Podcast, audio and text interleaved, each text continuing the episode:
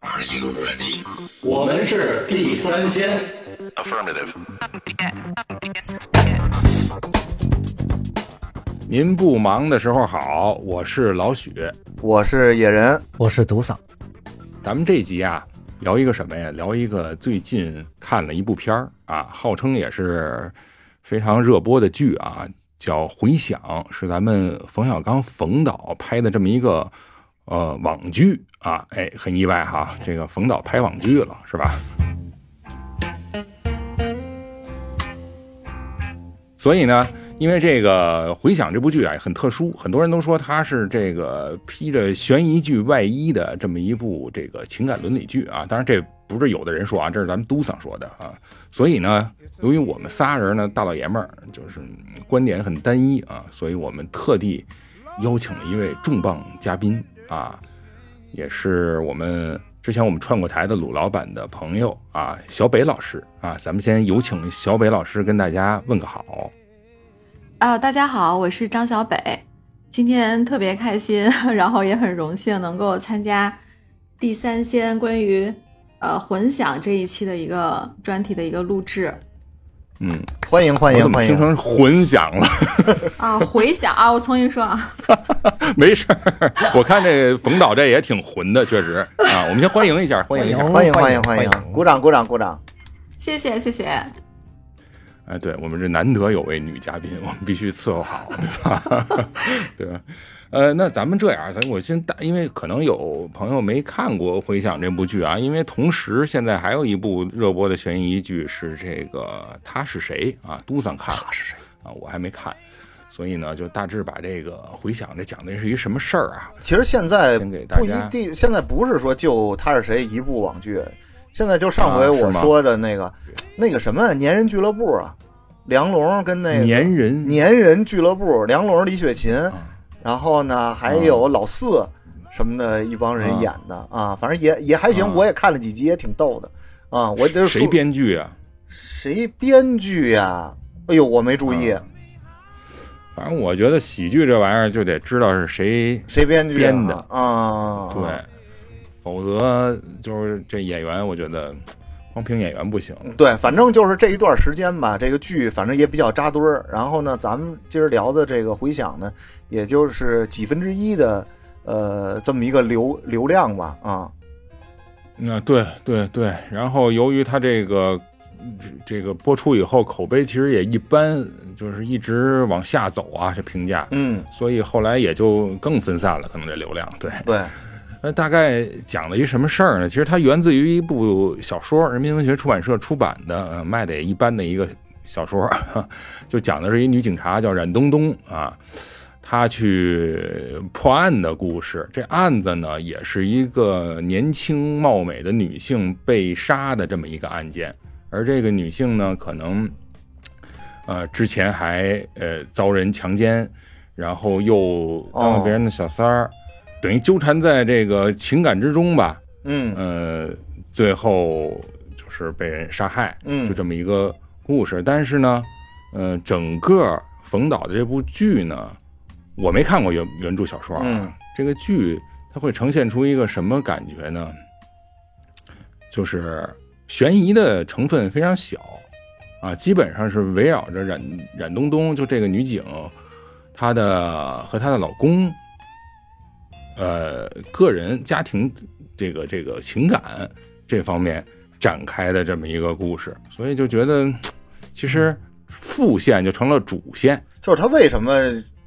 对，就让你觉得他有一些高开低走啊？他就是前面把这个呃，好像做了一些悬疑的东西在里边。呃，就是、啊对就是这个夏冰清，然后被杀是这么一个刑事案件，然后这刑事案件嗯从他的身边社会关系开始往、往往那个外围撕撕这个布，然后撕这个布越撕越开的过程中呢，这个宋佳演的这个角色，她的家庭婚姻也出现了一些猜忌和问题。然后开始大家就是我看的时候就不知道到底是谁出了问题，啊、然后嗯慢慢慢的随着这个案件，所以所以就是我我看这十二集的时候啊，我觉得基本上这种剧到了第六集到第八集的时候就该有反转了，因为这个时候大家就有一个疲劳期了，该看腻了。该有反转的时候，他没有反转，然后从而呢，就是一步一步变成一个这个大包转小包、小包二包三包的这么一个呃这么一个案子，就这么就是从一开始等于冉东东这侦破方向就没错儿。对吧？他嗯凭他的直觉，等于就没错儿。所以这个案件是在一个呃逐步稳定的逻辑和思维下，然后一步一步在侦破。然后只不过他在里边的别别扭扭的地方在哪儿？就是这几对夫妻的中间的这个感情生活啊。嗯嗯，反正就是布了很多的，给我感觉啊，布了很多的疑阵。嗯就是你看，所有和这个夏冰清，也就是受害这女子啊有关联的这些男的，呃，都有可能杀了他嗯啊、当然都是因为他和那叫什么徐山川，徐山川啊那个人、啊华子老板之间的这种嗯关、关系啊，嗯不正当关系展开的。呃，但是到最后呢，其实根本就不是这些人亲自动的手，是一个你意想不到的这么一个不个情况，靠谱的一个情况。对对吧？这咱咱嗯。我我我 我说一句啊，就我不知道你们在看的过程当中有没有一种感觉或者一个想法、一个意愿吧，就是觉得嗯。我我当时特别想觉得那个穆达夫嗯啊、嗯。就是冉东东她老公，我觉得他是不是也应该跟这个夏冰清产生点什么联系？就是我当时其实潜意识里特别希望有这么一条线，就是最终发现，哎，原来穆达夫他隐藏的很深，其实他跟夏冰清之间有着某种联系，然后从而也有一些故事，但是演到最后发现并没有，然后还他之前埋了这个线了，我感觉。就是他们在酒对一开始店的时候，嗯对对对，但是后面他就没有再顺着这个观众的期望再往下去演这块儿，就觉得还挺还有点失望，就这种感觉。嗯，嗯，对，就所有的男人，这里边出现的男人，恨不得都和夏冰清的死好像有关一样，但是都没往下去，呃，认真的展开。包括我觉得主线，我又一度怀疑，就是其实这个徐徐山呃徐山川呀、跟跟这事儿好像也也不一定有有有关联。对，就反正这悬疑点在这儿，可这也没什么悬疑的，我觉得这就是你们有没有有没有发现一个问题？就是故弄玄虚就是现在的这些电视剧啊，基本上都是故事线，哎，整个这个正正线是这甭管是探案的呀，还是嗯。历史啊、这些，呃，是一个故事线，还有一条是感情线。我觉得这个剧的问题在于它本来是一个悬疑剧，结果说着说着变成了一个感情剧，就是我说的，以嗯。悬疑剧的外壳伪装成，呃，悬探案悬疑的这么概念，实际上讲了一个家庭伦理的事儿，就这么点事儿。啊，对，就对对对，就是这感觉。这个我觉得还是，挺冯挺冯小刚的啊，嗯嗯就是因为看了这么多年冯小刚的这个电影，还是呃希望能站在冯导的这边能多说几句。啊，是去讲，您您讲，您讲，您讲。啊 没有没有冯，导的粉粉丝到场，但是看这个剧的过程中，确实也发现了好多的漏洞啊。但是从这个剧整个的拍摄和站在女性，就是它是从一个那个就是一个呃窥探的这么一个视角来探索这个女性在家庭中的一些呃地位，还有呃思维方式。我觉得这个是冯小刚这个还是一贯的这么一个风格，就是给我印象最深。谁窥探谁呀？冯小刚就是他的这个拍摄视角，窥探女性在生活中的一些思维方式。嗯我认为是这样，嗯就是我印象比较深。得你用你用“窥探”这个词可能不是特别合适。嗯，它就是女性视角。嗯我觉得那个冯导其实他是想去探索这样的一个人性的问题，因为你看这个这个剧或者说这部书，这个原作应该就叫回呃回回响，对吧？对然后它其实作为一个，因为它是放在这个爱奇艺迷雾剧场里去播的，其实回响这个名字，如果说作为一个呃探案剧或者破案侦破的这种角度，其实它并不是特别合适，但是它依然坚持用原著的这个名字来作为它电视剧的这样的一个名字的话，我觉得它其实是在可能是想探讨一些人性方面、本性方面的一些东西，但这个我觉得是冯小刚导演好像他大部分作品里面，他挺愿意去探讨这些东西的。他其实不仅仅是会去看女性的这个角度，他也分嗯。剖析很多男性的，比如说在呃，就是那个那个徐山川也好，然后包括穆达夫，然后包括其实那个冉东东他父母的这种情感关系，他其实也会从男性的角度去分析，就到底在这个婚姻里面，婚姻到底是个什么东西。然后这个夫妻之间该如何相处？其实他也是站在男性的角度去剖析。我觉得这是他可能这半辈子以来都去想去想明白，或者他自己本身就想去搞清楚的一件事儿。所以他在他很多作品里面，他可能都会带出来这样的，因为我觉得他会有很多个人想去搞明白的一些事情。我是这样理解的。嗯嗯嗯，对他自个儿好像也没有弄得太你明白。你们觉得这个回啊响像冯小刚原来哪部片子？哎呦，像的可呃太多了。你比如说这么说啊，我我觉得啊，这穆教授就是这冉东东的老公啊，其实他从台台词儿上啊说话就很像那个葛优，或者是就是手机里面那个葛葛优那那说话那形象。留三分，然后，然后这谁呢？这个这个呃张国立？出来不就是那谁？费老是吧？木费老，对对对，嗯我就怎么看这回响，我老能看出来手机的影子，就是这帮人在这儿对呀、勾心斗角的，说的都是那些不能拿到台面上来说的事儿，他好多。呃，但是手机其实是集了这个呃冯氏语言的大成的这么一个这个这个作品，是它里边有好多之前其实，在编辑部啊，在什么这个他一系列贺岁片贺岁片儿还有他早期也拍过一些所谓家庭伦理片儿什么大撒把之类的、嗯。这些呃作品，其实就就台词风格就很很像啊，对吧？我我都甚至觉得这手手机要是没上，是不是把它改吧改吧就 放到这里？那不是啊，这有人家小说原著的。嗯，对对对，但是说话风格我不知道，我我感觉跟他呃跟他之前的作品很像，嗯，非常像。嗯，能能有这么一种尝试，呃就我我这算尝试吗？这不是重复吗？其实我我挺喜欢冯小刚这个导演的，他跟呃陈凯歌有一点像，就是他会呃让自己的电影不同于上一部，呃讲故事的方式可能类似，但是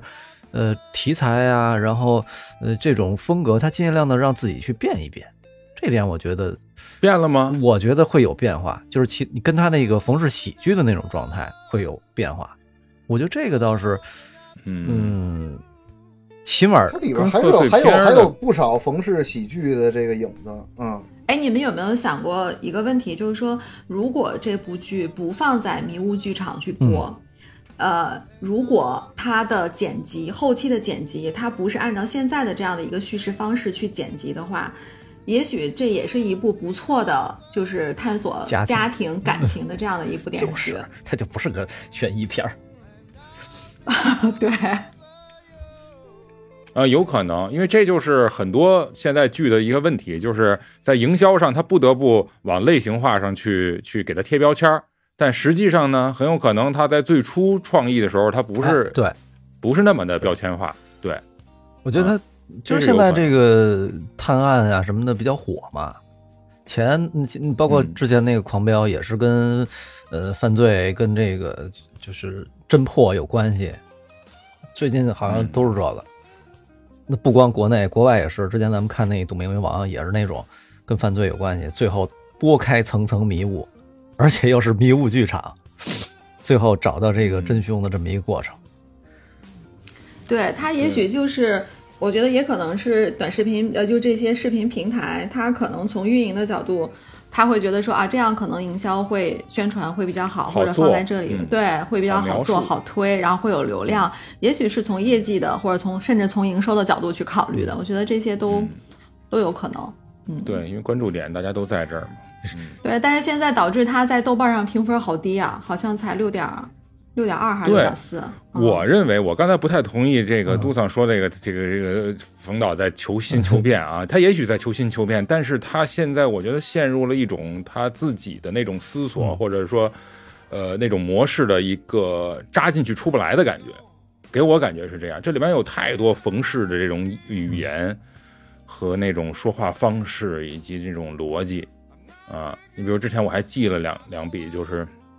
你比如他呃是冉东东的台词吧，他他就说比喻那个他爸爸。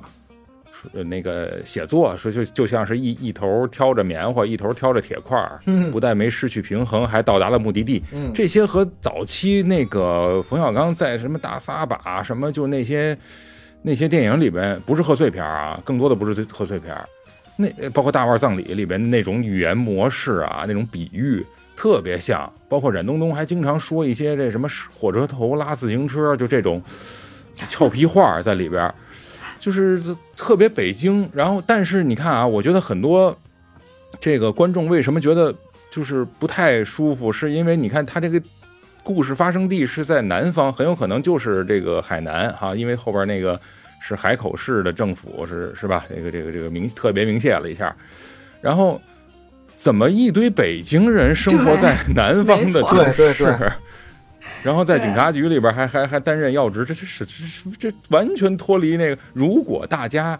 是像我们一样啊，特别了解冯导，倒还能接受。但是年轻的观众，我觉得就非常可能跟脱现实有点脱离是吧解这个事儿。这这还是接受不了那个我我还嗯正好看到一个，就是这个影片，呃，回想这第一集上来，呃，是开了三枪吧，打死那个，对吧？哎对对对，真实事件对，没错没错。知道吧？你看啊，我觉得这剧就第一集和最后一集像悬疑或者像这这探案剧第一集是一个真实事件，就是在啊，对，那不就是徐涛那就北京那北京站不是那事儿吗？是是广州西客站的广州的一个事儿叫三秒嗯四枪，呃，一个男的劫持了一个，呃，他有点仇视社会，然后拿了一个剪刀，嗯然后捅人。先开始是一男的给跑了，后来又劫持了一个呃二十岁左右的一个姑娘，然后这就是有点神经病了，一边劫持着，一边还捅人家。然后这个最后，嗯最后警察谈判专家跟他可能聊了很很久，最后有一个穿着白衣服，有点像就就路人的那么一个女的，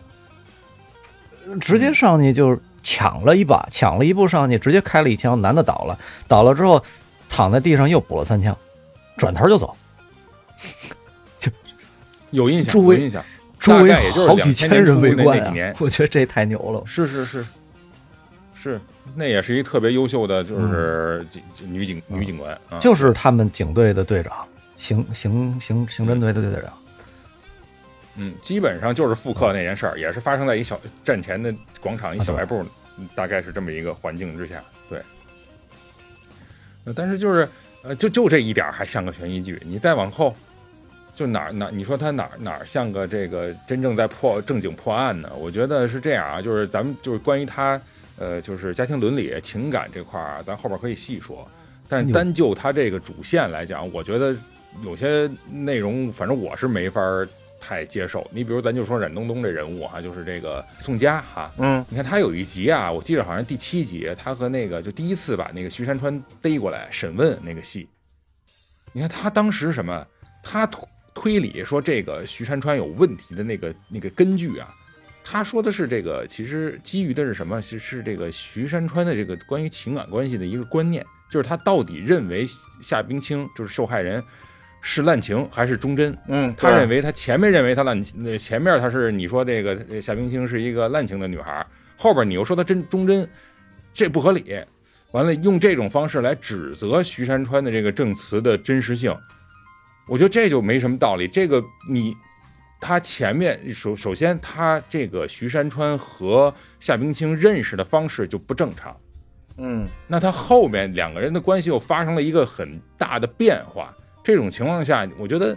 这有什么不真实的？他那证证词，我觉得是他很有可能是他真实的那个想法，而且问着问着，最后我记得那个冉东东还哭了，就是我觉得他整整个这个状况吧，就是不像是一个职业警察。就有点沉浸在自己的生活中，然后在啊，不太真想问出自己的一些答案。经常是啊没错没错，他在问很多人的时候，包括那个谁，那个刘青的那个那女朋友，都在带入自己强烈的这种啊、生活中的一些一些一些事儿。这本身呃，夏冰清是不是被强奸，其实都和他后面成不成为第三者，就这两就是这两者之间是没有什么必然的联系的。我是认为，他就是想证明夏冰清是一个清白的姑娘，而在这一系列最后到啊她那被杀害的时候，呃，对不是说出于他呃自愿，或者说是他呃是一个，就是宋宋家不希望他成为的样子。嗯嗯嗯。嗯总之就是它里边就会有这些问题，还有一呃我忘了谁说的了啊，他就是他们可能是警察之间在在呃探讨案情的时候啊，就说说来不来，其实就是会引引经据典，说什么比如心理学家认为说，或者是这个世界名著的这个作家怎么说了。啊！其中有一句就说这个说这个心理学家说了，说这个危险时刻男女更容易相爱，嗯，啊，然后呃，其他人就啊频繁的点头啊，我觉得这这怎么能作为你们就是办案的依据呢？这不是俗套的这好莱坞电影的逻辑吗？没有危险时刻俩这个这个男女之间产生爱情，这难道是现实生活吗？这这我觉得这个你你不一定适于这适用于这个案件的这个。对对对，就有很多这种不太不太专业的这种不，你要说你要说他不不太专业，我觉得就是啊，你看，因为我媳妇儿是她是做她是这个法律专业的嘛，她跟我一块儿看这个剧，她就说啊这个之中呢，就是就是你说的那些啊，这个都是我们从常人角度来看，觉得呃一个警察的职业素质，他不应该问出这样的问题，或者不应该带有自己的那个生活的问题到这个案件里。但是就他来看的话，最后呃就是呃宋佳在问沈小莹，就最后一次了。在问嗯沈小莹，因为沈小莹拿走了他徐元川车里的那个行车记录仪的 U 盘，就是他用什么方法来逼沈小莹把那 U 盘里的东西交给警察？没错，这有问呃，题。这有问题，这个是有大问题呃这这确实有大问题。用他这个跟健身教练，包括他孩子这些事儿，他在私人的情况下来调查人家的私生活，然后来对。等于来做一个利益交换，我逼你，对吧？你不给我这个，嗯。我就曝光你那个，这个就是你取证手段哎，取证手段这完全是不合规的。所以，我觉得这整个这冯小刚拍这个电影可能有点玩儿，就不是那么较真儿，也不是那么认真。嗯。我就拍一个玩一下试试，我看一下，火了就火了，你们喷就喷，这都无所谓，对吧？嗯。啊，所以我说嗯。这片子它不是一个呃刑侦犯罪片儿，它就是一个情感片儿。如果说站在一个看情感剧的角度来看的话，我觉得这片子还是有点意思的。就是这些人每一个人嗯心里在想的事情，跟他在做的事情，跟他呃那种纠结的状态，还是挺嗯值得思考的。但是这部剧的一个主线还是在夏冰清被杀，最后破案，对吧？哎你总得顺着这事儿来说。呃你顺着这事儿说的时候呢，你最后就得有一结果，这结果到底谁是坏人，谁被绳之以法了，然后呢是怎么一个宣判，对吧？最后那你说嗯谁是坏人？其实我整个看下来，我自己内心我打抱不平的，我就是为徐山川。我觉得他嗯对每一个，就说他的情人怎么着能够哦能够坐下一个班，但是他对每一个人都是仁至义尽，都不是几十万的这么几万块钱怎么着打发，比那那在他的角度某些演艺不算什么。对吧？嗯而最后的这个判决，他层层外包，他把他的第一包包给了他的弟弟，包给了那个谁吉吉国王，对吧？然后吉吉国王又包给了刘青，刘青最后包给了一个那个有精神问题的一个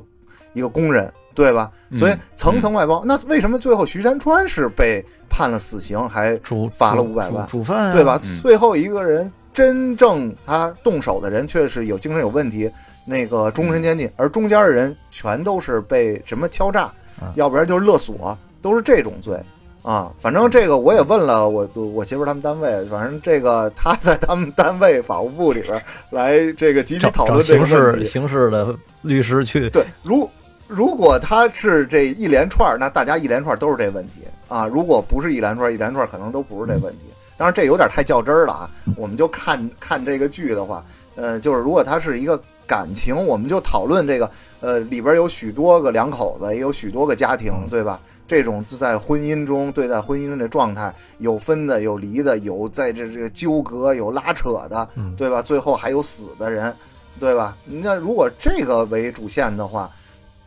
那你就别拿这个刑刑事案件来说，它跟这个嗯东西跟刑事，这个片子啊，剧情跟呃杀人有关系的，就是那一句话叫什么？呃，杀人案里边十命九奸，万恶淫为首，就是这么点事儿。哦，万恶淫为首嗯啊！但是我觉得 徐山川还是挺仗义的，这人啊你不能站在咱们的角度去看他。嗯，我我是觉得不是我，反正是哎，我我有点听不下去了，我听了半天了。又 来听听女性角度对这个 对这起案件的首先，那个对徐徐山川仗义这个评价是怎么出来的？这这话谁说的？我说的 啊，我说的，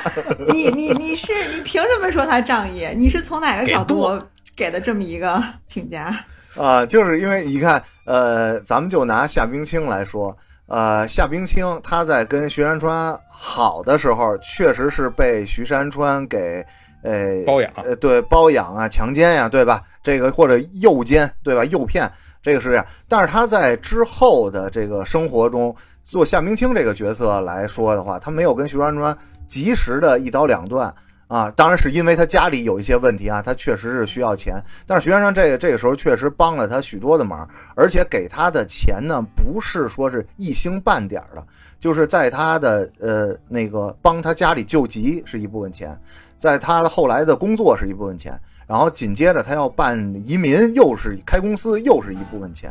对吧？其实他对夏冰清的还是。呃，在他分配，比如说一般五十个人，五十分之一感情的时候，他也付出了。如果从好几个钱这个衡量的话，付出了很多。然后包括他，这里面首先，我我先打断一下啊，这里面首先有第一个问题就是你不知道他有多少钱，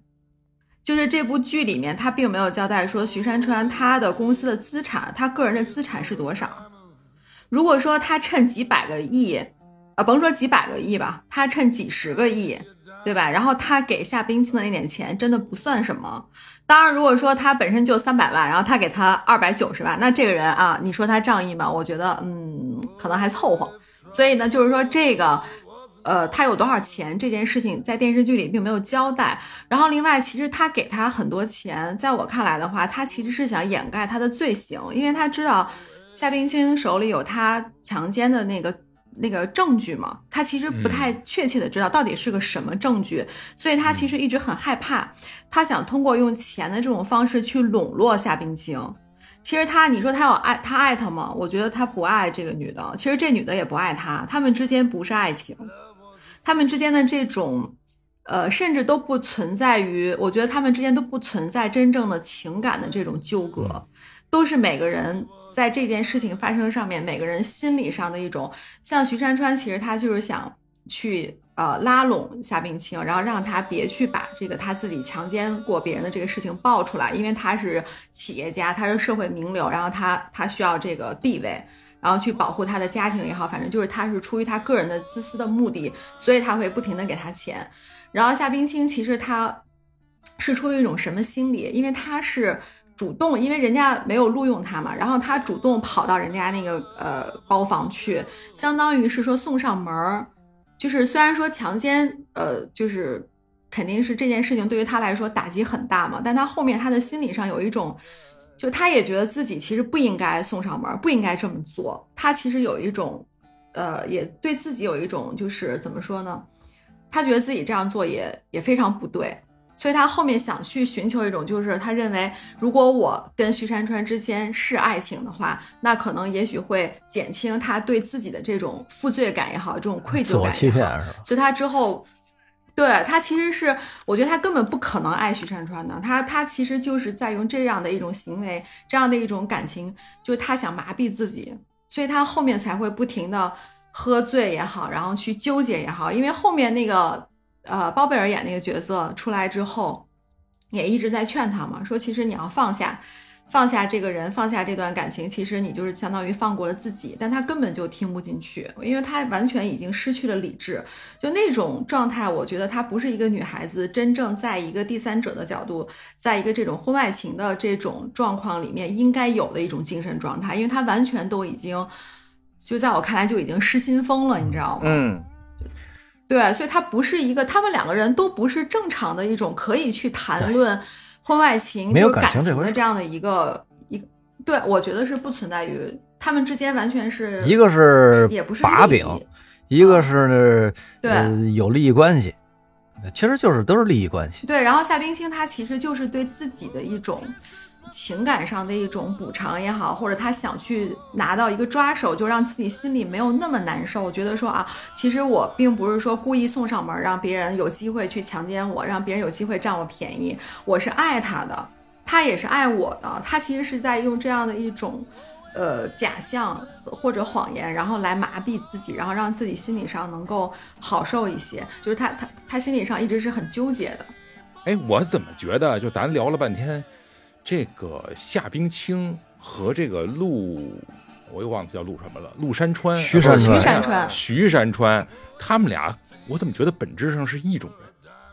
哎呦，我不是这么认为。就刚才呃小北说的这个呀，这个我认可啊。但是从小北说的这个观点里边，我判断可能问题更大的可能在呃那个夏冰清这边。所以我为什么开始说徐山川？呃，我愿意为他多说两句呢？就是后来也有一个呃小情节，就是他呃他他的那个侄子嘛，那个徐海涛，就是吉国王。吉国王不有一个未婚妻吗？他未婚妻的话，他其实跟徐元川也有一腿，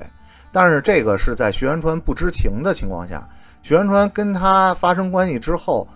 得知了他是这个女的是这个、呃、那个徐海涛，徐海涛的未婚妻之后呢，其实从这个女的嘴里说出来的证词就是她非常那个惊讶也后悔，就不应该我们不应该发生这样的关系。呃，你是我侄子的这个未婚妻，你们要结婚了，对吧？而且，呃，一旦有这种错误，他会那个戛然而止，然后同时呢，又给他变相的啊，就甭管说这二百万给这个徐海涛是为了那个呃让他来对付夏冰清也好，或者真给他买房也好，但是他在这块儿确实他有这种呃什么事儿该做，什么事儿不该做的这个分辨能力，同时他也有补偿能力，对吧？他有吗？嗯，他没有吗？他当然没有了。嗯，你看，这就是观点的不同。我我是觉我是觉得那姑娘是一个就是涉世未深的那么一个状态，他把他就没弄明白男女之间的这个关系的构成。其实他们俩只有经济关系，其他的基本上就没有。嗯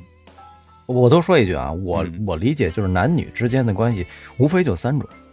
第一，感情关系；第二，经济关系；第三，肉体关系。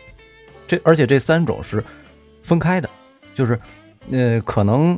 一与二之间、二与三之间或者三与一之间根本没关系，是完全独立的。但是如果说这两点之间有，这三点之间有两点比较合，那这俩人能在一块儿，我就我我是这么理解的。所以这俩人就是就是一个，唉，在奇怪的发生了一个奇怪的经济关系，衍生成了后边这么多乱七八糟的事儿。嗯，我我我解释一下刚才为什么我觉得他们两个人本质上是一种人啊，就是他们对这个男女之间的关系，就像独桑刚才说的似的，有点都拎不清啊，都是没看明白，或者说没有能理解真正呃男女，或者说呃夫妻或者男女朋友之间到底应该是什么样的一种一种状态啊。你比如说这个徐山川。他认为拿钱能买到一切，只要给了钱，什么事儿都能解决，对吧？那基本上，那你得到的结果就是，呃，可能你给了多少钱给这个呃夏冰清都没有用，而夏冰清呢，可能呃也是没搞清楚自己到底是因为情感，还是因为复仇，还是因为呃就是不甘心。然后才和呃这个男人在纠缠在一起，他的选择呃无疑是错的，就是他给自己引上了一条非常呃危险的道路。也是他们家缺着，所以他他才更拎不清。对他们家极度缺钱，所以他才做出了一些不太，就是会造成他后面多少有点可怜之人必有可恨之处的那个劲儿，就就他爹他妈那个状态，活该！我跟你说，嗯嗯嗯，就这个我这个我同意你们的观点，就是我觉得夏冰清即使最后就是说没有人去杀害他的话，我觉得他自己走的也是一条不归路，因为他已经钻了一个牛角尖，他根本就出不来了。但是我觉得这个跟他的个性也有关系，因为前面有交代，就是他考大学的时候他是要学金融的，他其实心气儿很高，虽然说他的家庭环境一般。啊，然后家里又比较困难，又欠债这些，但是他依然是一个心气儿很高、对自己要求很高的一个人，是。所以才导致他后面会对自己的现状极度的不满，嗯。然后觉得自己不应该这样，就包括后面他呃的那个着装打扮都发生了很大的一个变化。嗯嗯，对这一点，我觉得他和嗯这个徐山川也很像，两个人都是其实是高欲望的人，嗯。对，嗯，高占有欲，所以这这两个人其实在这点上是，就是火山撞地球，不是火星撞地球，这这是没办法，这个撞在一起了。当然，这个关于强奸这事儿，肯定强奸，如果说法律上认定，那肯定是责任。呃，不管他是呃，对，他是有有非常大的就是这个这个呃瑕疵啊、呃，不能说是瑕瑕疵了，是罪责。但问题是，这个剧里边，咱还是回到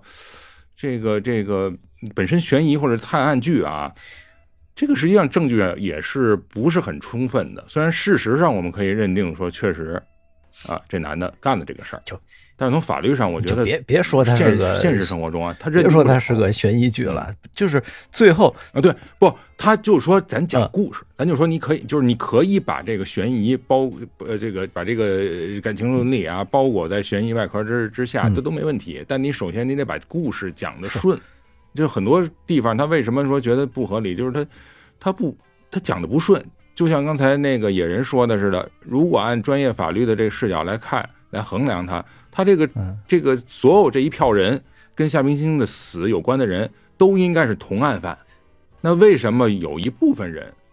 没有因为呃这个呃杀人故意杀人而获刑或者被判死刑？这个你如果说是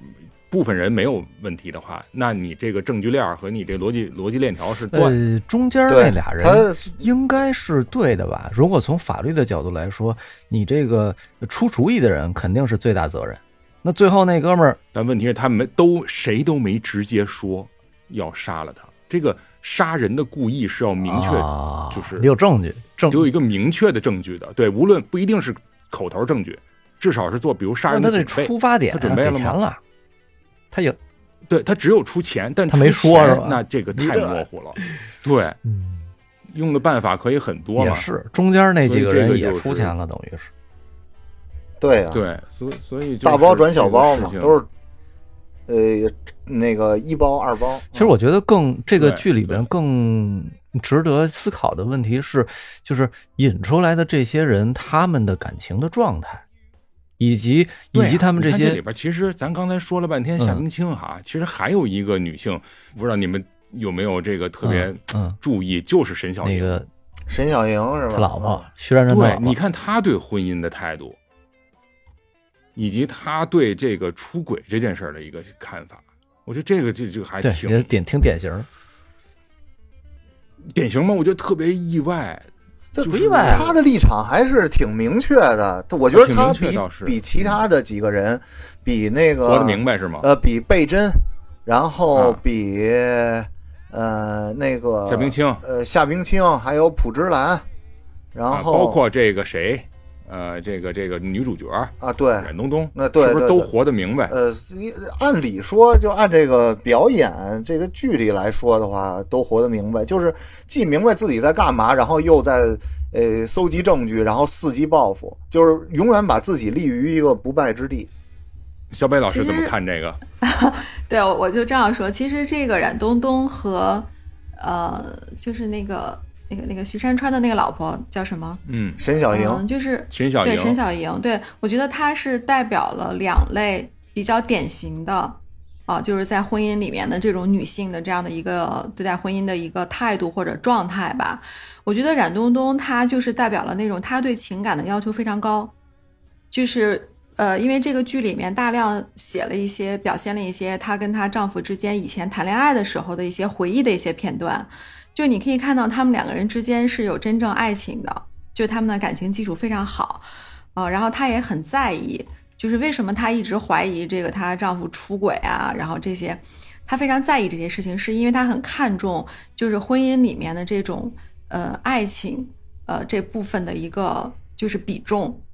嗯，但是你看那个沈小莹，她就想得很明白。而且这个剧里面其实也没有交代，就是沈小莹跟徐山川之间，他们之前到底是，呃，可能从他们的那个审讯当中，他提了一些，就包括他们办婚礼当时的那个他的要求，然后徐山川都去满足什么的，但是并没有交代说说他们俩之间到底的这个爱情的程度到底有多少，对感情基础是怎么样的，而且能看出来，就是沈小莹她就代表了另外一种女性的这种态度，就是给钱就行。你可以，你你在外面你可以出轨，然后你可以去玩儿，你你有多少女人都可以，但是你只要把钱拿回家，你只要每天回家嗯啊，你还是这个，你还是我的老公，你还是我孩子的父亲，你在外面怎么玩都无所谓，然后你也不要管我。对，就是有有一部分，其实现在现实生活中，尤其是一些人到中年的一些女性，其实她对婚姻或者对两性的这种关系，她看得非常透彻的时候，其实她的心已经死了。就是他其实并不相信真正的所谓的爱情或者忠贞的这种感情，婚姻里面的忠诚，其实他不相信这些东西了。他只在乎现实的东西，我就要钱，我要保持一个好的生活状态，然后我要体面的，呃，去面对我所有的这些呃，就是朋友或者亲戚，我要保持这样一个高姿态。所以他认为这个是最重要的。那就是呃，我觉得就是冉冬冬跟沈小莹，其实她就代表了比较典型的两类女性。对，然后我觉得我自己的话，其实我就是冉东东那种类型的，就是我对、哎 我对，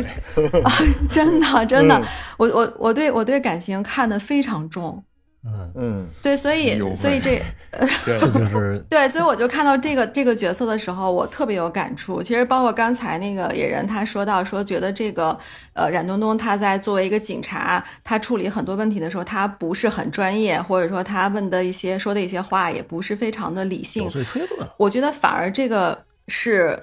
呃就是冯导他的这个导演手法比较高的地方，其实很真实。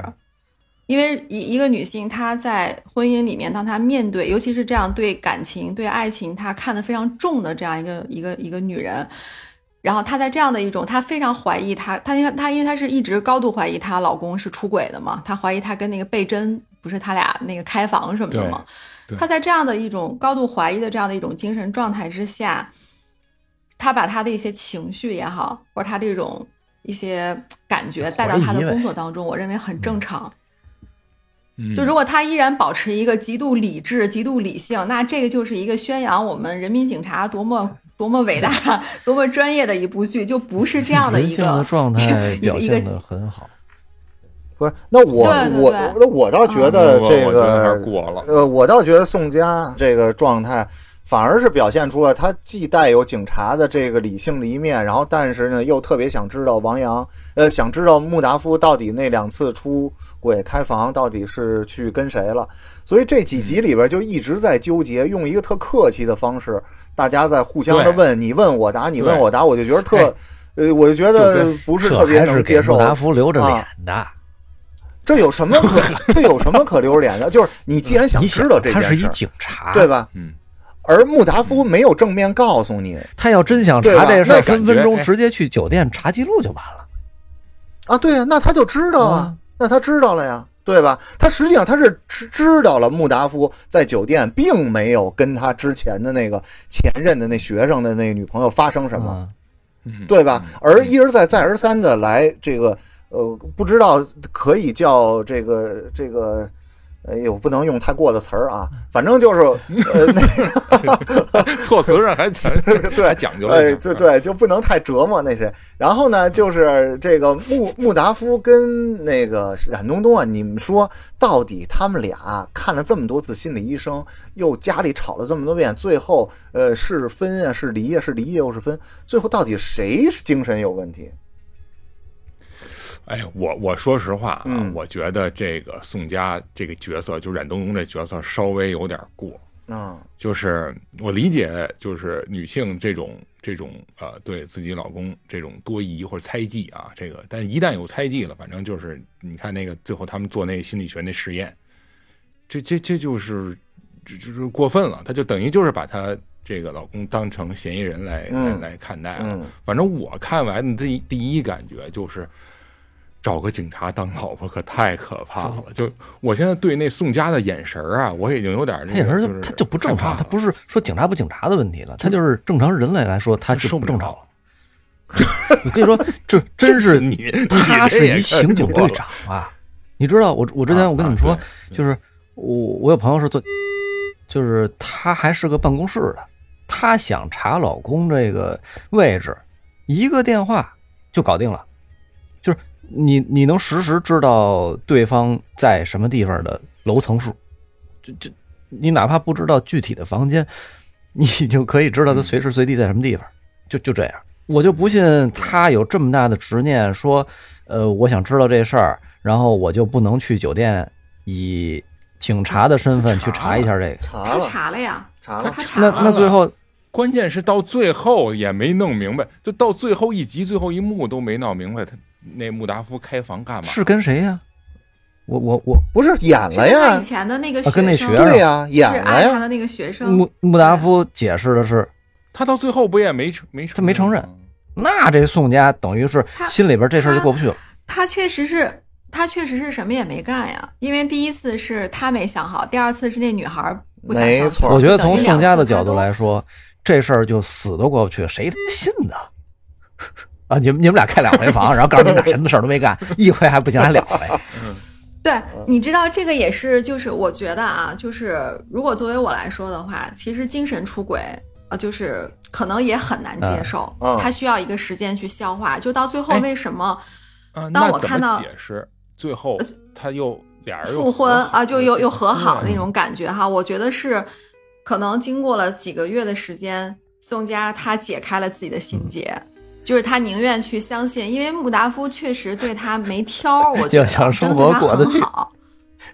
啊确不是确实挺好的，因为很多生活的细节，女人是会，就是她，她其实她会感动的。虽然对她那时候可能会比较怀疑他或者怎么样，但实际上穆达夫对她那种好、那种体贴入微的那种感觉，包括最后到了那个。呃，就是那个刘青去的那个山山里面，他不是还去保护他？对啊那些细节，你看那个谁看他那眼神儿，就会觉得说啊，你看他还就是愿意来保护我这种，就这些细节，其实他都会感动他。所以当他案子破了，然后过了几个月之后，她那个心结可能慢慢解开，她宁愿选择去相信说，呃，她老公她前夫什么都没干啊，然后所以才会带着女儿一块儿回去，让她说，哎，你可以回来家里吃饭了，这样。他用现实把这个宋家，呃，挽回了。但是我觉得宋家的心里边，这个冉东东的心里边，这事儿，他如果是个聪明人的话，如果是个聪明人的话，这事儿就不提了。如果他有时候不理智的话，再把这事儿拿出来，以后永远都是一坎儿。没错，就是在冉东东这样的女人这里的话，对待感情的这种，就是如果他是这种态度的话，一定是过不去的。但如果是沈小莹那里，这就不是事儿。嗯，对，嗯，嗯，深藏不露。反正小北刚才说的这个解释，我觉得能解释得通。但是呢，反正如果要是我的话，我我会觉得，我如果是穆达夫的话，我真不敢再和他啊，那你就是复合了。就是我我是怎么认为啊？我是认为穆达夫有问题，嗯嗯就是为什么呢嗯？就是一是这个呃，穆达夫在他们俩冷战的时候，突然听见那屋里那个冉东有哭声，然后以为他割腕了，但是实际上他没割腕，对吧？啊，然后呢，第二个呢，就是呃，一直怀疑穆达夫跟那个贝珍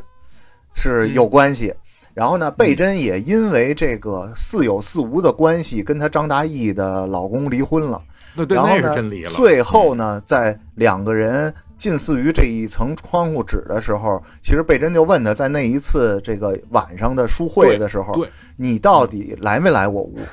这个穆达夫也说了，对啊，穆达夫也说了，是我是听明白你的暗示了，但是我没敢去。但是贝珍她是一个女不女女方，她很清楚的那个人是谁。嗯，我是觉得穆达夫有那种短暂的失忆，或者说自我这种精神上有问忘机制题开启，啊，嗯，对，自己把自己给剧里边催眠了。他说的是怀疑你是不是暂时性或选择性记忆障碍。哎对当时觉得这这这这话没错啊，但是台词太稳了。就是我不愿意记起的事情，大脑把它给遗忘了。所以他反正我也是怀疑他这块是就是蒙人。蒙人啊，再再怎么着也不能说这很熟悉的一个人他弄错一个小时是这样啊俩人什么都不说嘿就装喘气儿，然后是这样啊，黑灯瞎火，他进没进屋，这都是已经是结果了。嗯对，嗯就是整体来讲，穆达夫和女作家贝珍之间他这种诡异的关系，你说你怎么解释？啊，我不知道小北看这个是什么、嗯什么感觉啊？我反正我我是觉得特别诡异，就到了我也没看明白他到底是怎么回事儿。我倾向于是穆达夫在胡说八道。嗯我觉得，我觉得这个就是穆达夫跟那个贝珍之间，他俩首先肯定是很暧昧的，嗯然后也是互相爱慕的。就是穆达夫其实他，呃，有一个前提，我觉得他非常爱冉东东，这是一个大的前提。但是呢，再爱的人时间长了，在这个婚姻里面，他也会疲惫。嗯，他说在这样一个、嗯对，在这样一个感情疲惫的状态下呢，他对其他女性产生好感，然后产生那种冲动都很正常。嗯，至于他有没有跟这个贝珍发生过关系，我觉得这是 冯小刚他可能就留给我们去讨论的一个空间吧。就看你愿意怎么去来解读穆达夫这个人，或者他对冉东东的这种忠诚、这种情感。我是觉得他没有跟贝珍发生什么关系。嗯，对，我是 站在一个我的这种角度，我选择相信他选。择相信他。嗯嗯那我想我选择相信太冤了。人家那边没怎么着，这边真离了。问题是，对呀小说也没写成，还失去一朋友，这叫什么事儿？这叫对我选择相信，就是穆达夫只是精神出轨，他并没有实质性出轨。嗯其实我之前考虑过一个问题啊，就是就是就是有关男女两性的这种呃情感的这种思维方式。我我我抛开人类的这种呃，就抛开抛抛开人类，你还说抛开人类聊猩猩，你这样，人也是动物的一种，是吧？人也是动物的一种，或者说你看啊远就古代的人类，对吧？他是一个，或者说现在你中东也是有这个三妻四妾的这种呃法律允许的，只是你可以在你呃可以承担、可以负担的基础上，你去呃三妻四妾去。其实说白了，中国现在也这样。你们你们看见就是年初的这个呃非婚生子，包括全世界都是这种状态，北欧、日本，嗯非婚生子这种户口已经都不是问题了。那说明什么？嗯就是说明从呃现实的角度来说，男性，尤其是那些有资源的男性，他就是有很多的这个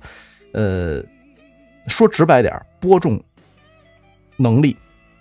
嗯。而且你知道前前段时间我看一个的他的选择权就比这个一般人要多。这是从现实的角度。我再说一个举个例子啊，前段时间有一个，嗯，我忘了是谁说的了，说他他有五十多个孩子，啊啊，就这这种情况嗯。然后，嗯，当然只是你看都可以作为一个谈资，不能拿到正面上来说。但是它说明了一个什么问题？就是从生理的角度来说，动物性的角度来说，男性的这个目的，或者说他的生理结构，就是为了广泛的，你男的到六十多岁，甚至是临死之前，他都有具备这个生育的能力，但女性不一样。所以从这个角度来说，嗯、男性，呃，或者说雄性在动物界一生中有很多这种，嗯、异性伴侣的这个这个这个现实，它就是这个嗯天天道我觉得这是一种天道。当然，放在人类社会，放在这个呃现代社会，我用给你剪了吗？天道，放在现代社会来说，有法律的因素约约束。就像我刚才说的，这个男女之间的关系分三种啊，呃，情感关系、经济关系、肉体关系。从法律的角度，婚姻约束的是什么？约束的是经济关系，是让你在呃有情感基础的条件下，两人在一起生活之后，经济上面有一些约束，以至于让你们的这个家庭是一个稳定的呃关系，不至于让社会变得很紊乱。我是我是这么想，就是你要从抛开这些呃，因为你知道现代婚姻这个制度，也就是不过这一两百年，人有人说说，哎，结婚应该以感情为基础。人类历史有记录以来两三千年，前面那百分之九十都是媒妁之言，父母之命。所以说，婚姻就是一个政治或者呃经济关系的结果，跟感情没有毛关系。哎，你这个你这个都到社会哲学啊层面了，你这个是不是跟我们今天探讨的这个话题稍微有点偏离啊？因为这个你刚你刚才、嗯你刚才说的那个我同意，就是人男人的这个动物性的这个，就是他从物种起源的角度，就是他天生其实就会有这种、他要去繁衍的这样的一个自在的一个就自身的一个需求嘛，对吧？但是你你想说明什么呢？你想说明徐山川他是很正确的，还是想说明不是说他正穆确，达夫是没有问就是题的？他你看冯小刚也没说某一个个体是正确的，他只是反映了一种这种现实。所以我我说我说的是什么？就是男女在面对这种事情的时候，他所表现出来的情况，就像这剧里边你刚才说的，女性有这种有那种，男性有这种那种，它都是正常的，都是现实生活中出现的情况。所以，它展现的是男女在面对呃婚姻、面对出轨、面对这些情感状态时所表现出来的状态的一个呃，不能算众生相吧，但是它表现了不同类型人的这种精神状态，留留了一个开放结局让大家思考。其中还有一个，你就说这个包贝尔他妈徐帆，这话说的我就觉得特逗，就是我一看着徐帆演那包贝尔他妈，完了以后就是抱着他 小时候的包贝尔那张照片儿，我就想笑，嗯，特别逗。但是你看他们俩，就是徐帆和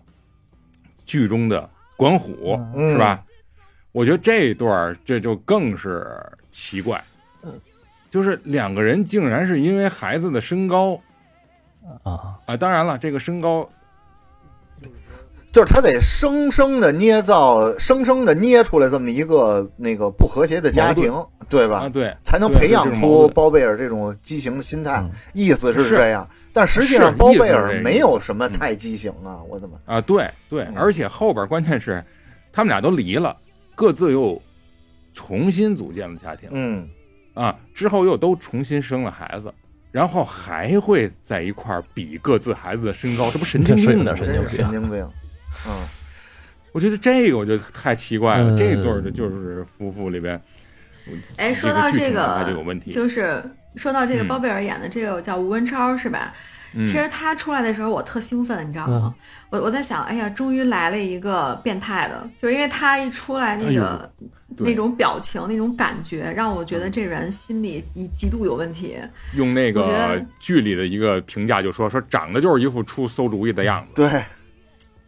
这出说他出馊主意，我觉得都是高抬他了，你知道吗？就是我觉得他就是那种应该是按照我的那个意愿的话，我觉得这条线就应该沿着包贝尔展开，就是去分析他的原生家庭，分析他的犯罪心理。就我觉得他应该是对夏冰清做出那种。就是非常不可告人的那种，就是很多事情，我觉得他应该才是那个真凶，我就特别满意了，你知道吗？然后结果没想到他就是一个贪小便宜的人，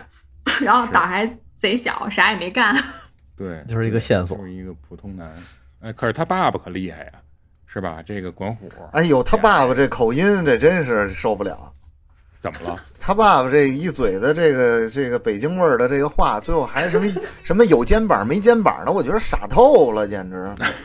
对对对，好像是哎呦，什么有肩膀没肩膀，就是老拍着他说说那个最后他不是自首了吗？就算是，然后呢，那个管虎给他那个拉着那个开着车送回来，最后一伸出手，然后呢，就是意思是你靠上我吧。然后呢，走的时候他爸一拍他肩膀，哎，这回有肩膀了，意思就是小时候啊，他老说一些他敢做不敢当的事儿。啊，啊，比如说他在量他身高的时候，他自己偷偷的把身高往上画一点，然后呢，这管虎就问他是不是你自个儿给改了这个身高这线啊，然后他也不说话，然后管虎就说这咱们这个男子汉大丈夫干事儿得有肩膀，意思得扛得住啊，自己做的事儿得自个儿自个儿当啊，嗯。然后这个就是硬到最后说了，我就觉得特傻，嗯。而且你是啊，因为这有没有肩膀，这不是因为他逼着孩子长个儿，那可不是吗？后边的事儿，而且就是你在看这个电视剧的时候，你又翻回来，又有那么多管虎跟那个梁静的这些那个闹离婚、真离假离、真三儿假三儿的这这些事儿，你说这因为他他们俩在剧里这么演，他们俩之间其实也也反映了一种就是现实中的那种情况，就是男性其实是有这种呃亲子焦虑的。你说谁就？这管虎和这个徐帆呀、他们俩也会反映出一种社会现实。你看，我今天好像我刚看吧，就是说，呃，是广州吧，已经不让男性主动去做亲子鉴定了。呃，做啊？可以，但是没有法律效力，这么个事儿。那白花就是你，那不对啊瞎做吗，就是他他的，因为很多的男性会有这么一种心理，他怀疑，怀疑之后，你不知道自己这是不是亲生的，他有这种心态的话，他就会怀疑，哎，这孩子又长得不像自己，那他就自己给自己洗脑，长期的这种过程，然后就会做出这种，呃，如果他没有去，就是得到一个确切的结果，他都已经拿到这个亲子鉴定了，他还是那种状态了，已经养成习惯了。就挺可怕的一件事情，给孩子也造成了无可逆转的这种伤害。那那那现实中这梁静和管虎是因为这事儿吗？因为我印象中好像他们俩这个感情应该还还这不玩意儿就他就是前一段时间开始，然后这个突然有有有一个人，有一个女的叫丁玉彤，啊，啊，然后也是一个不是特别出名的一个演员啊，然后呢就说我这一辈子只爱管虎一个人儿，然后呢就是通过他的一些这个言论，然后呢就就他也曝光出来说，反正据说啊，这个都不是呃官方没没回应，官方是谁？就是管虎和梁静，官方没回应，就是说他们可能在一八年的时候呃就已经是离了，嗯然后但是没对外公布。然后呢，在这个小丁儿啊，然后呢对这个管虎有这个好感了以后呢，这个梁静啊说他可能心理上有一些什么问题，然后也进过安定医院，然后呢，呃，也怎么着，然后呢就封了许多这个用自己的社会资源和一些人脉，就是一是抑制这个小丁儿在社交平台上发声说话，这简直就是呢在。生活中，对，在生活中对这个小丁儿可能还有一些干扰。然后最后呢，闹的这个管虎也出来说说你不能再，诶用你的一些社会关系你来干扰其他人的生活了，等于是现在有点儿这个风向线站在这个呃丁丁玉彤跟管虎好像站在一条线上了，然后把梁静给孤立出来了。啊，你就看然后呢，现在反正这个事儿还在，还还在这么一个写作文的我老说你就啊透过现象看本质嘛，就是你看娱乐圈里边这么多这烂事儿，你基本上好多是啊，前几年是什么模范呀、银屏模范呀，后边就画风一转，突然人设崩塌，就是嗯，这种事儿这种啊事儿我觉得是一个常态了，尤其是在娱乐圈里边，因为我那会儿就想啊，你说，呃，就演员这种职业来说，它本身就是一个很，就拿文章来说吧，他在表演的时候，如果你想演好一个角色，你一定是要，呃，全情投入吧。他跟那个那个那个叫什么来着？景景景景，那个蜗居那个女女主角，啊啊，嗯嗯啊我当时看那个电视剧的时候，我就想，这这他娘的假戏真做吧？嗯果然如此，就这就是一个典型演员，男演员、女演员在一块儿，呃，一下拍剧可能拍几个月，他又得全情投入啊，这媳妇儿又不在身边儿，嗯，我觉得这事儿，而且。呃，虽然说演员圈里边互相的这个都看习惯了，都是这个俊男美女这个状态，那他也是个，对吧？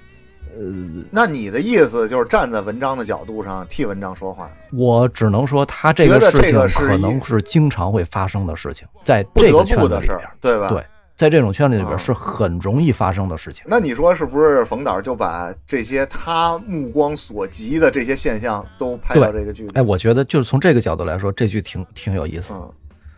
嗯我就觉得这里边有很多冯小刚对，嗯，包括他在这圈里边的一些见闻也好，嗯，嗯，知道又不能说自说己，身上啊，对在自己身在上，在自己身上，我觉得就够了。也好，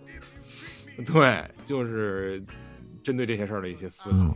我觉得你们三个男的在这讨论这个话题特别有意思，？就就是，你看啊，你看，就是如果说显得有点假啊，显得有点假。就就这不显得假不假有点？假我我 我跟你说，啊就是你想，有时候我会想一个问题，因为我经历过这些事情，就是，呃，你平时 你等会儿啊，这里边出了好多事儿，你到底是经历了杀人，还是经历了？经历了哪件你？是说你出过轨是吗？我经历过很多，就是呃，出轨也也会有，都有。就是你知道我的这个婚姻哎，，你没有直接回答我的问题。我说你出过轨是我？主动和被动都有。就是我啊，那就是出我出过，我也被出过。什么叫背？后边那句不用加啊，就我就想听前面那句。然后就是说为什么？你说情况情况是怎么样发生的？就是如果因为你知道两个人，就是我刚才说的两个人之间的关系有那三种，那么如果你说呃有两种，或者说只有一种了，而且这一种还不是很不是很就是呃情感关系不是很好特别好，平衡，对，尤其是你说，就说这情感这事儿，我一直不相信说爱情这个东西是一个呃长久恒久的事情。我相信感情，那不就跟穆达夫说的我相信感情，但是我不相信爱情这东西。我因为我把感情分为好几种，比方说有友情、有亲情、有爱情、有激情。它在不同的时间阶段，随着呃男性或女性的这个激素分泌水平、感情这个嗯感情曲线，它会发生变化。如果说两个人没有这种有意识的去维护，互相看到互相的宽容，以及互相看到对方身上的优点，忽略缺点这个过程，这个是不可能从感情角度是不可能延续的。那如果说像刚才那个那个那个薛山川和他媳妇儿，他们就是没有前一者感情的东西了，只有中间那个第二种我说经济协议，有经济嗯，甚至没有第三种肉体关系了。那你说他们这个就是变成一个呃形同虚设的东西了。嗯对吧？所以早晚的事儿。那个，呃，你就像你就像这个冉东东这个这种状态，他我觉得后边时间长了也是会出现问题的。为什么？所以我就说这些东西都是讨论来讨论去啊，嗯，不能说太明。这不这这有什么说明的？因为不是，你看啊，我的意嗯思是说，你看穆达夫刚才就呃穆达夫在剧里边表达了和你几乎一样的嗯观点，但是你看冉东东呢，嗯他听得进去，他能理解这些呃吗？不一定他不理解进去。对，是不是？是一定不能，我是觉得，因为你看啊，就是从呃非常女性情感化的这种女性的角度来去想这个问题的话，有一个坎儿，她可能会一直惦记着。然后，呃，为什么他们会出现这种问题？因为他们从事的工作是分开的。好，那一天，呃，晚上如果回家没有沟通、没有交流的话，他们说话的时长是不是连同事都没有，都不如生活中的这种异性的城市呃同事多？嗯然后，嗯呃，你再加上没有共同的这种语言，慢慢的、慢慢的，呃，这这三个条件就会越来越少，然后再加上一些没法沟通出来，就就因为对话少，所以沟通不了的这种矛盾一直放在这儿，所以他会一直积压下去，时间长了就积极了。嗯，我觉得就是就嗯就是这么个逻辑，但是他们俩没最后没积极啊，是因为因为你现在还不知道结果是什么。我跟你说啊，如果就是这种他们这种状态下去的话，呃，这个这个这个穆达夫一直是处于一种被动的去维护的状态，而冉东东没有一个完全放下的状态，而且就是你懂吗？一个是推他，一个在逼，一个在躲，一个在呃怀疑，一个在那个回避。你说这俩人消极对抵抗，最后会有一个好的结果吗？时间长了的话，我不相信这俩人最后能好。是但是他从他们俩对待他们俩的女儿的这个，那就剩维持这维持这婚姻了。羁羁绊的，对这条你们看没看过一个电影叫呃《电话疯狂回响》吧？呃，不是不是，就是疯狂，徐峥的那个？不是不是，是那个就是几是一个意大利片子还是西班牙片子改编的这么一电影，就是来电狂想，对对，来电狂想，中间有一对哦夫妇，他们因为孩子，实际上这俩人已经离婚了，但是因为孩子啊。一直生活在一起，嗯，就是因为孩子，因为要他们想象中要给孩子制造一个呃看似呃和和和睦的家庭。一，个体面的样子，是吧？但实际上，嗯、自己俩人心里边什么感觉自己都知道。对。嗯嗯嗯，所以嗯。是都还都还理性，，呃这嗯。这种呃，这这两个人其实，嗯，不光是因为孩子，还更大的原因，我觉得可能是因为经济，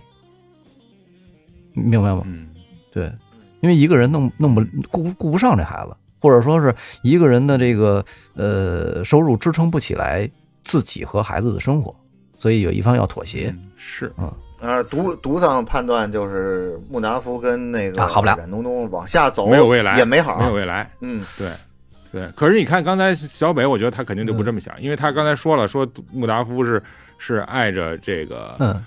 呃冉东东的，两人之间有爱情，但我觉得是这个两个人之间这个爱情的理解和这个有点风马牛不相及的感觉，所以我不知道小北怎么看这个事儿。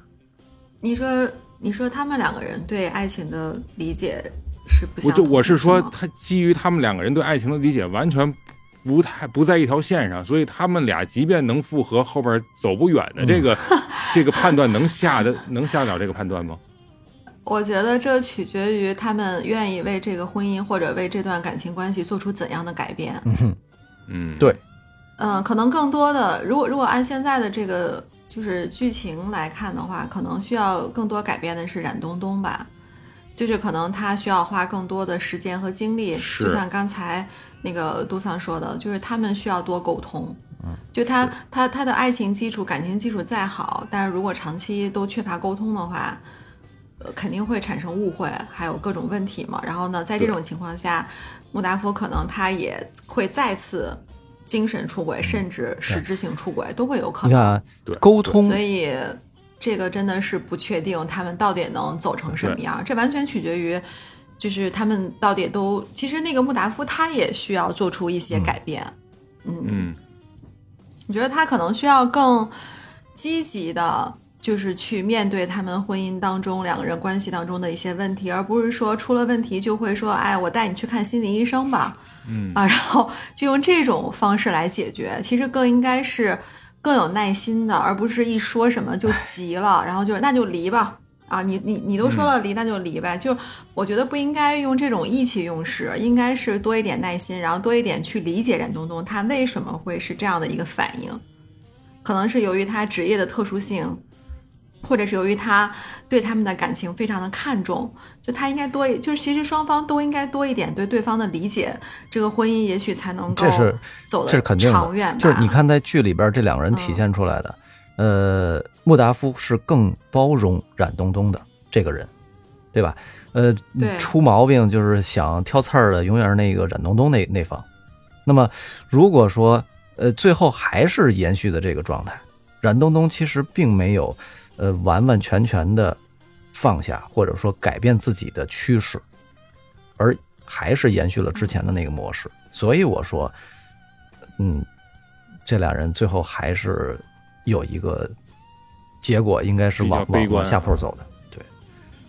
比较悲观。但是你知道这里面有一个情节，就是我为什么还是会愿意说假想他们两个人之后会复婚，然后甚至可以白头偕老，是因为他们中间真的是分开了。因为两个人一旦结束了这个婚姻关系的话，其实就进入到另外一种状态了。那么这种状态下，其实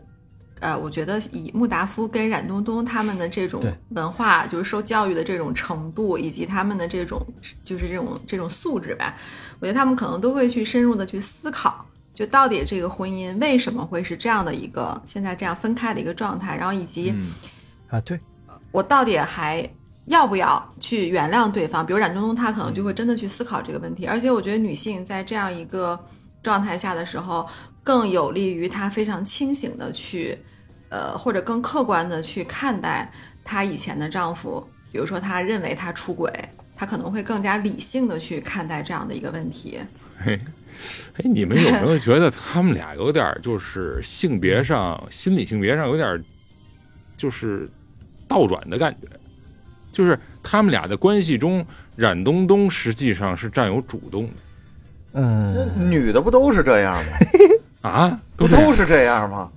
这跟这这别说，这别说，不是啊反正我不是啊这这跟人有关系，这跟性别没关系。这对这啊，跟性、对对对，是我，觉得这跟人的性格有关系啊。就是是我我是是是，嗯对我就不是这样的人，我就是那种非常被动的，我不会去主动的，比如说去做一些什么决定，因为你看这个离婚实际上是冉东东他提出来的，对，而且后边他最后的出现去是吧，有复合的意思，或者说一种对，服也是他主软的意思，动去，也是嗯。对，而且他是没有明说的那种服软，他不会明说，他这有点像男性的那种，心理，哎，那你普遍意义记上，你你你们记不记得，就是他们在刚办完离婚的时候，那个穆达夫还拿车拉冉东东，然后哎呦气死我了哎对呀、那这不是可可不是吗？还问穆达夫说你为什么不坚持一下？人家别人闹离婚都是三番五次、五次、十次、十五二十次，特别冯小刚，我怎么一说你就答应了？是是是不是？你说这个是不是有点儿？这个我觉得，如果穆达夫不是一个精神，如果他是一个精神不正常的，同时有那个短暂性、选择性他妈什么失忆的，他才能跟那个 冉东东复啊，你这婚。么想的？对，如果他是一正常人，绝不可能了啊！所以后边的事儿就都没有了。所以我就觉着穆达夫是一个不正常的人，所以他才能跟那个冉东东最后又和好了，然后呢又生活下去。可能一个不正常和不正常负负为正变成。恐怖片了？嗯，对，嗯，一个我觉得我我反而是觉得这个这些细节体现了他们之前就是他们之间的这种爱情这种感情基础是非常好的。我觉得那个冉东东。对他那他那样子说，其实是他是在撒娇呀。哎呀，太这样撒娇啊，太消耗了太可怕了，这耗了种撒娇男性跟女性的角度不一样了吧？他真的是在撒娇呀。其实他是那个，他他他，而而且穆达夫他能够接受，然后他也愿意去听他这样讲，就说明他是他真的就是可以包容他一切的这种啊作的行为。他其实就在作嘛。嗯嗯嗯，嗯对对对对，嗯，就如果一个女人她愿意跟你作的话，就说明她还爱你嘛。如果她有一天她都懒得跟你作了，懒得跟你撒娇了，这话那，肯定早都已经不爱你这话了。说的，嗯，这话对有理有理，但是怎么就那么别扭呢？当时那种，如反正如果我要是当时跟穆达夫的话，不是我反正我就疯了，我开着车我跳桥。所以我们经常所以咱，俩我们女女孩经常说一句话，就是说，其实男人都很贱嘛。呃，这这这 也是。我甚至哎，我说实话，我甚至我都觉得冯导在这块儿表现，一包括很多细节啊，对冉东东的这种不理性的表现，都是在对女性的一种一种污名化。对没错这么想，的侮辱嗯，对，我我觉得对也不是所有女性都都是对如此的，对，对，没错，，就过过分了。有事说事没错，别作，错。嗯，对，就是就是我感觉冯导其实对女性的那种就有偏见。的啊、对对，他有一种偏见或者嗯。一种偏食，不是，你知道为什么会这样吗？嗯，嗯。就是我我觉得就是呃，徐帆他就是一个很作的人，啊，听就是一眼呢，他他他在跟冯小刚的生活里面，他就是那个主导，她是大女人，就她的个性就是这样子的，她就是很作，所以我觉得冯小刚他可能。想借的这些片儿，就他也想表达自己泄一下心里的，对，要不然他也没机会去，没有一个可以表达的出口，也不像咱们可以录节目，可以随便还说的倍儿隐晦，我的天哪！我觉得应该都会就是导演。我觉得刚才我还跟那个鲁西西老师，我们还在说，就是我觉得导演他其实也是艺术家嘛。那艺术家其实他在不管你在画画，还是在你比如说你在创作的时候，就你都会带入个人的经历、个人的情感、个人的理解在里面。所以，所以我觉得冯小刚他看完这本书之后，然后他对这个呃角色的一个塑造，肯定会带入他现实生活中的一一些他的一些感受或者他的一些理解，这都很正常。嗯嗯嗯，所以他特别同情穆达 夫啊，而我现在特别同情冯导。这个虽然这剧不受欢迎，但是冯导受苦。说说到最后，还是一情感伦理片儿吧。对这个冯小刚自己也没办法了，谁让他签那么多？那么感谢你的收听，《地三鲜》将在各大音频平台上线，欢迎大家收听订阅，一键三连，随手转发。如果您对我们哥几个聊的内容有共鸣、有建议、想质疑、想吐槽的，都欢迎你在评论区留言输出，互动交流，我们都会回复。同时呢，想听我们聊哪些话题，您也可以在评论区告诉我们。好，就这么着，咱下期再见。